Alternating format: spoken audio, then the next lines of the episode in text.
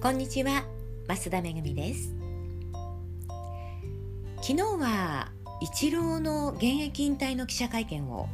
少し見ていたんですけれども思っていた以上にね長い時間にわたっていろいろお話をしてくれましたよね、えー、成功できると思うからやるのではなくてやりたいと思ったらね挑戦すればいい。えそうすれば結果に後悔はないと思う。っていうことをおっしゃっていたのが印象的でした。それとね、えー、引退はいつも頭にありましたか？っていう質問にニューヨークに行ってから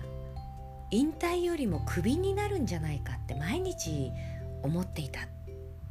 ていうのにねびっくりしたんですよ。まあ、日本を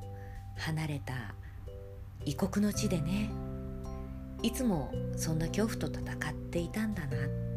てそんなね一郎を支えた奥様は本当大変だったと思います。えー、まあ、主婦としては僕はこれからも動き続けるけれども妻には休んでもらいたいっていうね言葉を言っていたのにほろっときましたえ前置きが長くなりましたけれども今日はねあの儲かっていない証拠は取っておきましょうというお話をしますね、まあ、主婦が開業届を出すと扶養を外れなければならない会社がね結構あるんですよ。でこれってねきついなって思ってます。赤字でもね無収入でも国民健康保険と国民年金の保険料をね自分で払っていかなくてはならなくなるんですよね。で国民健康保険は無収入でも5万円以上必要だと思いますし国民年金は収入に関係なく、えー、月に1万6,000いくらですから、まあ、年間で20万円弱合計でね、まあ、最低でも25万円は赤字でも払わなくてはならなくなるんですよね。だったら開業届を出さずにやった方がいいんじゃないかって思う人が出てくるのもね当然だと思います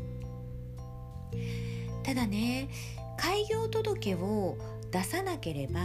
利益が出ても申告しなくていいっていうわけじゃないんですよね。え経費を差し引いて所得が20万円を超えたら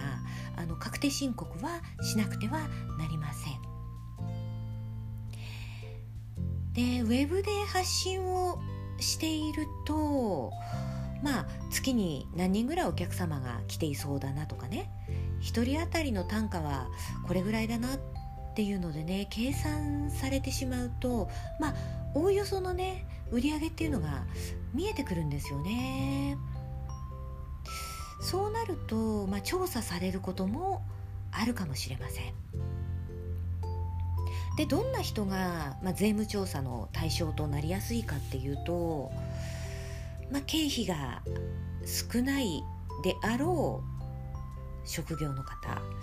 それから、まあ、現金でね取引をしているエステサロンですとか、まあ、お教室業の方なんかもねここに入るんじゃないかと思うんですよね。まあ、来店数の管理はもちろんなんですけれども